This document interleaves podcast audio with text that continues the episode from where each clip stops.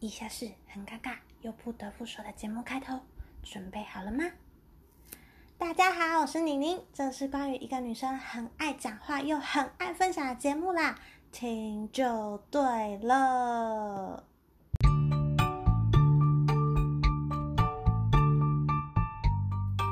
嗨嗨，欢迎回到 CNN 好奇宁宁的频道。之前有跟大家分享说，我去吃了王品的夏目尼跟莆田嘛，然后有说到说之后想吃吃看元烧跟义起，刚好上礼拜是我生日，然后我们全家人就为了满足我这个小小的愿望呢，就呃全家一起去吃那个元烧。我有阵子呢超爱吃烧肉，但不知道是吃太多所以麻痹还怎样，就最近啊吃烧肉都没有那种就是。哇塞，真的好好吃哦！好想要再回去吃一次的感觉。不过这次元宵呢，真的有一道肉让我有回味一下，就是他们近日在做优惠，叫做秋日战斧猪，它就跟一个小斧头的大小差不多的一个猪肉腿排。吃起来真是他妈的爽，它就是咬下去那个肉啊，会不滋的喷出那个肉汁出来，真的很美味しい哦，超喜欢。那其他肉嘛，嗯，就也普普通通，我没什么太多印象。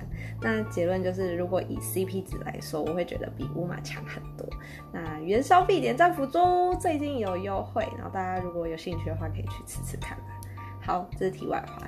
这次吃元烧呢，除了是我生日以外啊，我最有感触的就是很感谢自己，呃，应该说很感恩自己可以在一个我想吃什么就吃什么的家庭长大。所以呢，也很希望之后可以靠自己的能力啊，让爸妈的退休生活也是如此的惬意轻松这样。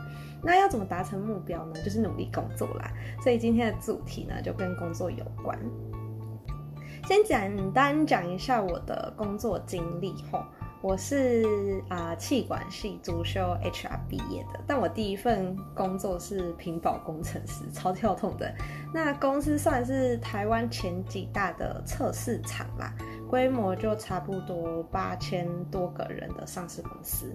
那第二份工作是中小型企业。呃，算是台中蛮有名的连锁手摇饮的行销部门，那规模差不多三百多个人这样。那第三份工作呢，也算是中小型，我觉得偏小型的企业。那因为这份工作是过渡期，我没有待待太久。那公司就是大家可能都听过，但。评价不是很高的奥雷，就是靠近火车站的那家啦。台中人应该都知道我在说哪一家，我就不多说了哈。然后最近一份是在一家新创的废水工程业，公司规模就差不多五人以下。那今天我会分享两段我面试的过程，然后还有在职场上遇到的一些事情。很多人应该都是在三四月开始找工作投履历，然后等到六月毕业典礼完拿到毕业证书就直接去上班。本来我也是这样打算啦，可是因为我那时候有去中国交换，回来台湾的时候已经是七月底八月初的时间了，第一波求职早已经过去了，所以当时我的压力有一点大。我觉得我玩太久了，所以希望赶快找到工作，不要再当啃老族，一直吃爸妈的。那时候我每天都投了呃好几十封履历出去，然后有面试机会我就去。找的方向呢，就是行销国贸那类的，因为呃念完大学四年的 HR 就觉得他好像不太适合我，所以就暂时不考虑。那我也不局限工作地点，所以哪里邀请我面试，我就会去哪个县市。那时候也很傻，也不会说要先爬文看公司评价，或是面试过的人的想法这样。那时候就陷入一个疯狂面试的阶段，一个月我记得面试的差不多有十二家吧。这以一个正常的任务为认知，对。来说，这是一个非常多的数目，因为正常人好像差不多一个月四家还算可以，但有些人还是觉得四家太多，因为没有什么时间准备嘛。那我以一个过来人的身份告诉大家，这是一个错误的示范啦。就是如果你一个月一直疯狂的面试，最后你会麻痹，甚至会有点抗拒，倒不如就好好做功课。然后看一下公司是不是真的你想要，然后内容是不是你想要做的工作这样。那本来呢，我是想直接去做某百货公司的楼管，面试也有上。那刚好就是有一个电机系的学长就来关心我找工作的进度，他知道我想要做楼管，他就问我说：“你要不要再想想看？”因为他觉得，嗯，还有更好的选择，所以呢，最后他就推荐我说：“你要不要去试试看科技野的品保？”一开始我听到他这样讲，就想说：“Are you kidding me？你在开玩笑吗？”因为我不是本科系的，就会觉得说：“怎么可能有人要我？”但奇迹就这么发生了，你知道，真的很玄。因为学长跟我讲没多久啊，我第一间公司的 HR 就打电话给我，就问我说：“哎，有没有兴趣，就是去做他们的品保？他们有寄资料给我填写。”一开始我很抗拒去面试，因为觉得很浪费时间，又要跑外县市。然后我就问 HR 说：“哎，不好意思，我呃我不是本科系的，你确定你找对人吗？”他就说：“哎，那你稍等我一下哦。”他就我就听到他在翻那个纸的声音。他说：“嗯，没有关系，因为你的英文能力还不错，可以试试看。”那我的英文能力多益差不多在八百多分。然后听完 HR 讲完之后，我就有一点点信心了。可是还是在思考要不要去面试，直到面试。的当天早上哦，起床之后才那边点点滴滴啊，或者那边那种投硬币，决定啊，好啦，去看一下什么叫做科技厂好了，就马上跳下床，才开始填那个 HR 给我资料，然后马上出门。我几乎什么东西都没有准备，自我介绍什么我都没有准备。然后到了之后呢，我就觉得天哪，科技厂也太酷了吧！就是一个我完全没有想象过的工作环境。他们公司超大，有两栋。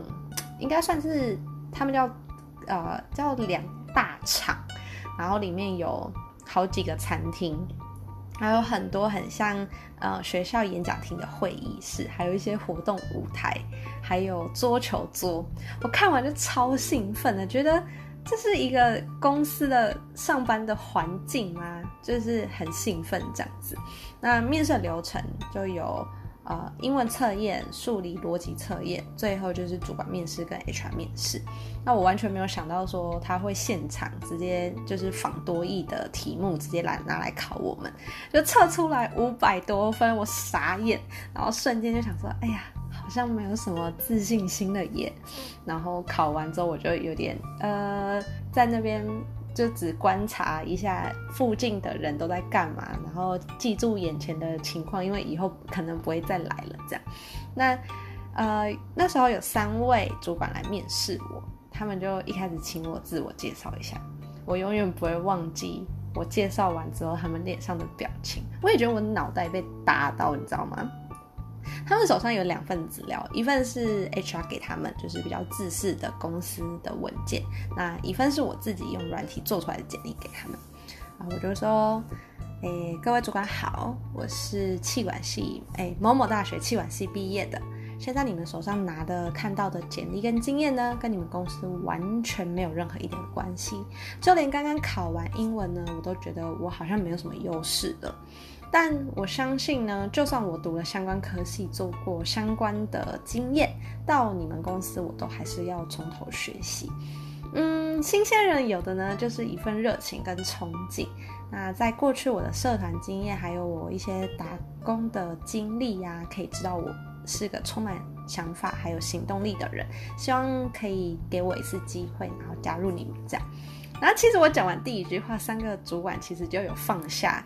呃，手边的资料看着我，等我讲完了，他们三个人就互相看了看了一眼，之后就开始笑了。他们后来就也没有多问我什么专业能力，反而就是从我给他们的简历之中啊，去找一些问题，想了解我这个人的个人特质。例例如像问我说去中国交换遇到什么事啊，我就跟他们讲说我自己一个人去蒙古流浪十九天的故事。那最后他们就再请我用英文自我介绍，这样整个流程就差不多这样。那等我面试完，我的感觉是很紧张，但很爽，因为这是我第一次，就是有点算是做我自己的在面试，就没有。刻意去准备或是制式化在背稿的那样。那不管会不会录取，我都觉得是一个很难得的经验。啊，本来说是一个礼拜才会有面试结果，结果我三天之后我就收到通知了。所有朋友知道我要去科技业上班，大家都很傻眼，觉得这也太跳动了吧？我自己也觉得哇，怎么那么酷啊？可是我就觉得我们一辈子嘛，还那么长，现在我们是处在一个还可以尝试的年纪，为什么不去试试看呢？所以我就呃，就直接搬去那个现实，就开始工作。在里面工作的日子呢，简直就是地狱啊！但也多了很多不少人生的呃人生历练，像是什么被客户逼到加班到一点啊，或是被那种资深的姐姐，工作经历应该有二十年吧，他就用食指直接嘟在我的胸口，当着所有产线的人，然后大声的爽就说。妹妹啊，你这样真的不够格当品保。重点是那时候我才刚进去两个月啊，姐姐，扣掉训练的一个月，我跟他们接触也才差不多一个月的事情，所以当时我有一点小小的委屈。不过后来我才知道说，就是这个姐姐对大家讲话都是就是这样比较不好听，可是我我还是觉得很在意啦。虽然大家都说你不要放在心上。那在这个公司呢，我学会什么叫做苦中作乐，还有什么叫做踏入社会。很多事情啊，不会因为你今天挂了一个你是新人的身份就放过你，他会直接给你武器跟盾牌，叫你上上战场。重点是呢，你连武器跟盾牌你都不知道怎么用。啊，就是站在那边被人家一直攻击，一直攻击，一直攻击。后来当然就是有，还是有人会帮忙，然后渐入佳境。但是心里还是不免会问自己说：这真的是我想要的吗？在大公司上班的优点就是福利好啊，工作稳定，升迁制度也有，甚至还蛮自由。而且我还蛮幸运，就是有遇到很好的同事。但相对的。来说，就是你再怎么有想法，你看到想要改变的东西，你终究只是这个公司的八千分之一。那工作心态也比较单一，你只要做好你分内的工作，其实就差不多了。那你可能奋斗一辈子，你能爬的位置就也差不多，就那几个。换句话说呢，你可以从二十几岁这个起点吧，就直接看到你的终点，就是。呃，可能就是那某某主管、某某处长、某某经理这样子。那没有好跟不好，每个人想要的生活不一样。啊，后来我就整理出一个评断自己想不想要待在这个公司的标准，就是想象一下，说你老板现在的能力、职位、工作、生活，是以后呃你想要过的生活吗？你想要变得跟你老板一样吗？那最后我的答案呢，就是直接回台中啦。刚回台中的两天呢、我就有一点手痒的，又忍不住打开一零四开始找工作。这、是一个完全没办法让自己闲下来放松的一个人。那呃，有了之前的教训呢，这一次找工作就没有像之前那么疯狂的撒履历啊，或是盲目的面试。那这第二间公司，觉得跟他还蛮有缘分的。因为之前就投过了两次，但都没有回复，直到回台东之后又再投一次，这次就有叫我去面试。那前面有提到，就是一份行销的工作嘛，内容就是要写文案啊，经营自媒体，像是 FB 粉专啊、Instagram，那还要会一些拍照技巧等等的。行销的工作很吃经验，那刚好我的经验是零嘛，只能在面试的时候留下一些特别的。印象才有可能机会录取，有两天的时间准备，我就在想我应该要怎么呈现自己比较好。最后呢，我就去他们店里买了一杯饮料，带着这杯饮料四处去拍照，想说用拍照然后来塑造一个故事，这样。那结果就是失败，因为我拍拍照的经验也是零，就一一个很不会拍照的人啦。最后就出了一个下下策，就拿着那杯饮料呢去找我们家阿财，然后用一些借位的方式呢，让这张照片的构图是好的。那最后我有把这个照片洗出来，再用包套装起来。那面试完之后呢，我就说：“哎，主管，我有呃把你们家的饮料呢跟自己的想法做一些搭配，那这个给你们参考。”这样。那本来面试我的人呢，非常的严肃。啊！后来他一看到这照片呢，就突然变成一个少女，就说：“彩彩耶，好可爱哟！”后来我要走的时候呢，就有发现说主管有多看我两眼。那就因为这样，三天后我就找到新工作啦。第一份跟第二份工作中间只隔了一个礼拜，对，就只隔了一个礼拜。那进去这个工作之后的几个月后。我无意间发现，我行销部门最高层的主管桌上竟然贴着我们家彩彩的照片，我就很惊讶，说：“哎、这我家彩彩耶！”大主管就说：“原来是你哦。”那因为这件事情，后来我有个小小的心得，就这两间公司面试下来呢，我一进去，大家都不会记得我叫什么名字，但都会用一个很特别的方式记得我是谁。像第一间公司一开始对我的称呼就是。哎，你就是那个曾经去蒙古流浪的女生嘛？哎，你过来，你过来，这样。然后第二间公司的人就会记得，就是我是带彩彩照片来面试的那个人。好了，这是题外话。那我们继续讲第二份工作。一开始呢，我以为是摆脱地狱，准备要迎接新的天堂生活了。结果到后来发现，只是换了一个监狱而已。因为我们公司呢，啊、我不知道。别的公司怎么样啦？他我的那间公司就是有要求每天要做一份八小时的工作日志，啊，等于说主管要知道你每个小时都在干嘛，时时刻刻在 watching you 的那种概念。那再来就是行销这个工作呢，其实很主观，不只要取悦消费者，还要取悦你自己的老板。太保守的提案呢，消费者不买单；那太新颖的提案呢，在老板那边就不会过关。然后中小企业呢，通常都想要往大公司的规模迈进嘛，所以就会有一些想要仿照大公司的制度，但以现实面来说，会觉得有点多余，又有点浪费时间。像是前面的工作日志，我觉得这个是好的，但是一天。八小时都要记录，我觉得这有点，呃，太多了。那还有一些像是每周固定一天要有一个下班的读书会，那基本上呢就是有点半强迫参加。你可以请假，但是你请太多次就会被主管关心你最近怎么样。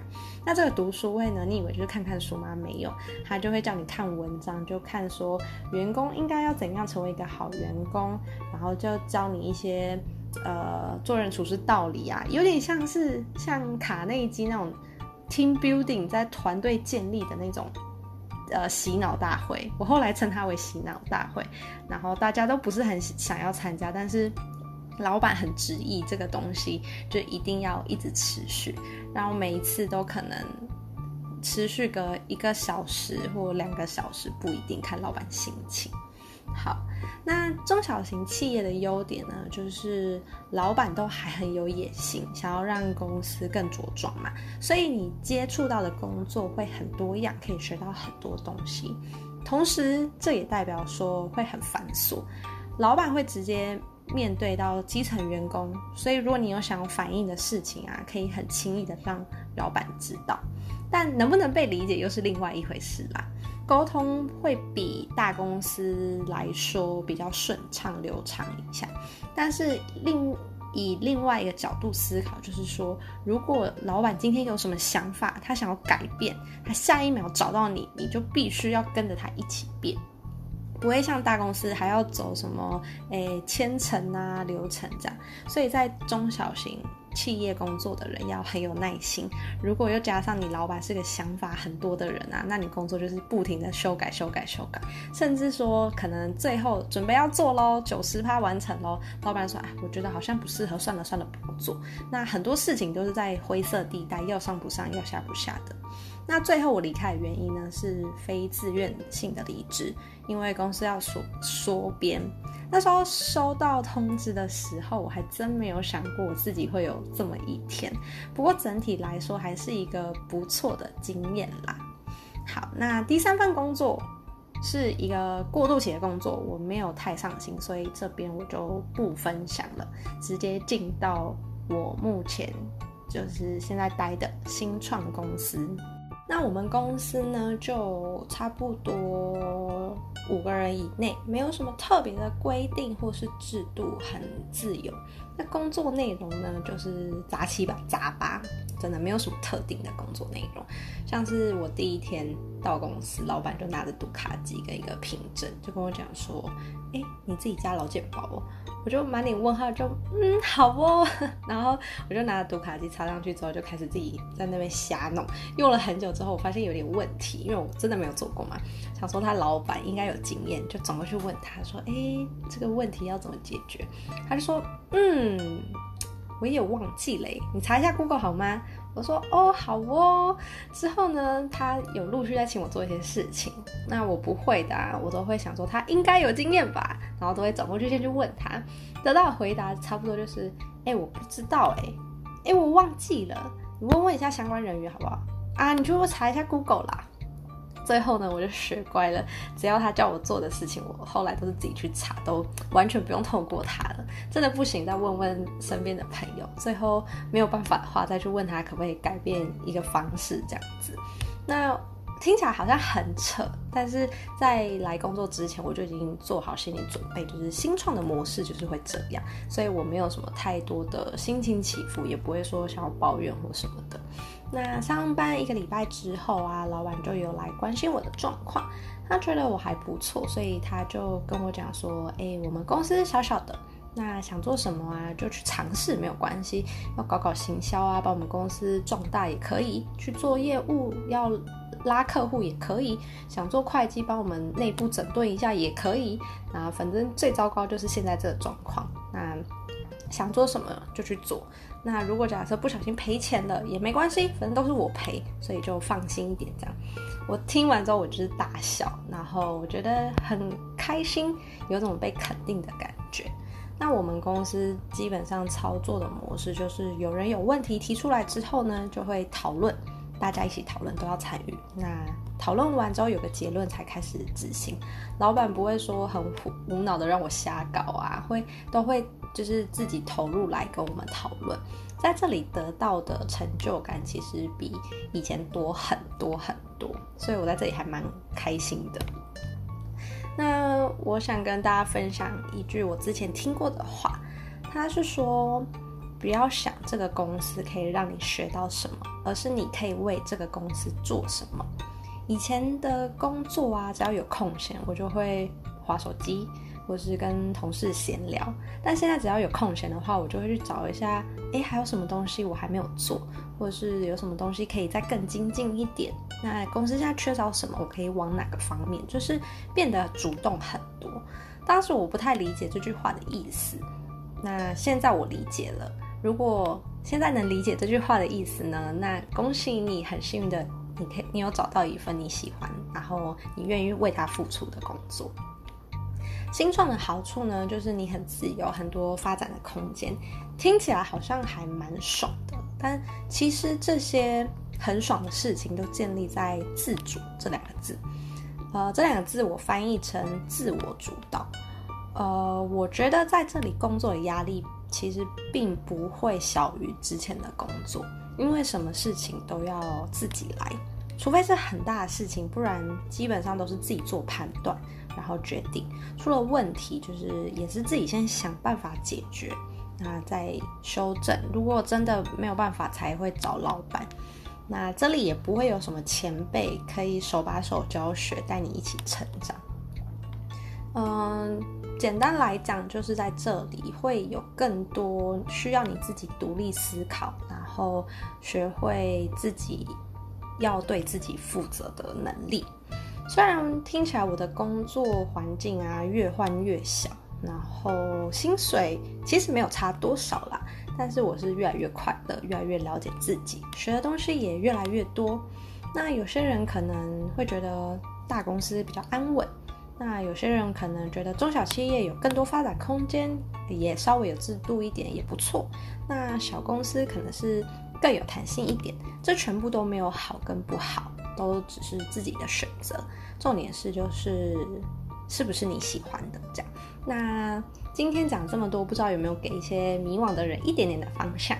那如果没有的话呢，我再分享一个，呃，当初我在迷惘的时候有给我更多更多想法的一个小故事，然后分享给你们听，希望对你们有帮助。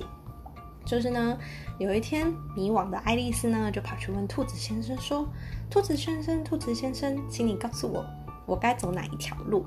兔子先生就回他说：“那要看你想要去哪里呀。”那爱丽丝就问他说：“去哪里都可以呀。”兔子先生就回他说：“那么走哪一条路也就无所谓了。”好，这个故事呢，就是蛮有深意的，那大家自己去延伸思考。那希望对大家有帮助。今天很鸡汤的分享就到这边啦，终于要到了好歌时间。这首歌我有先分享给我其他朋友听过，然后我有个朋友就跟我讲说，他觉得我的曲风整个变很多。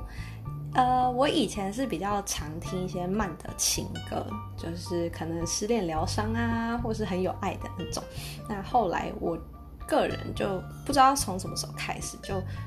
不太会走那个路线，就会听一些 rap 啊，或是比较 chill、比较轻快的歌。那自己也不知道说，呃，歌路变不一样，是别人跟我讲的这样。那这礼拜要介绍的歌是瘦子的新歌，叫 Something I Don't Need。第一次我会注意到瘦子这个人啊，是因为他有唱一首歌叫做《他没在看我》，我是被他的那个 hook 吸引到。那一开始我想说，哦，这是哪里出来的新歌手？怎么唱这么好听啊？然后后来我才发现，啊，他就是顽童跟兄弟本色的其中一个一个人呢。然后我就突然觉得我超 low 的，可能是因为我以前没有很喜欢那个格路，所以就没有特别注意。不过他后来自己出来唱之后，就是他最新发的这一张专辑之后，我就开始注意到他。那后来看他的专访啊，就觉得他是一个很随性，但也很有。强烈个人特质的一个人，就有深深的被他吸引、牵走这样。那最近他新出的，好像两个礼拜前吧，出的这首《Something I Don't Need》，一听也是就是直接中毒，尤其是他第一句就是什么二月那那 Palm Beach，那因为他那个调我有点没办法学，就是我很容易走音，所以就大家可以去听听看他。那一句话有一个他很独特的嗓音，听完之后我就觉得天哪，这首歌真的很好听。然后再仔细听他的歌词，有一段我很喜欢，他就说，呃，Something I don't need, big car, big hearts, luxury，塞满我的大脑太俗气。嗯，就是以现在一个呃物欲这么强烈的社会啊，像他这样，就是很多呃外物都没办法干扰他的思想。这样是一件很难得的事情。那之前有看过一个专访嘛？那我觉得这首歌完全是一个在讲，呃，瘦子这个人的特质的一首歌。那我很喜欢他的新专辑，每一首都还不错，像《伯父》也不错吧。那就推荐大家听听看喽。那这礼拜就先这样啦，我们下礼拜再见，拜拜。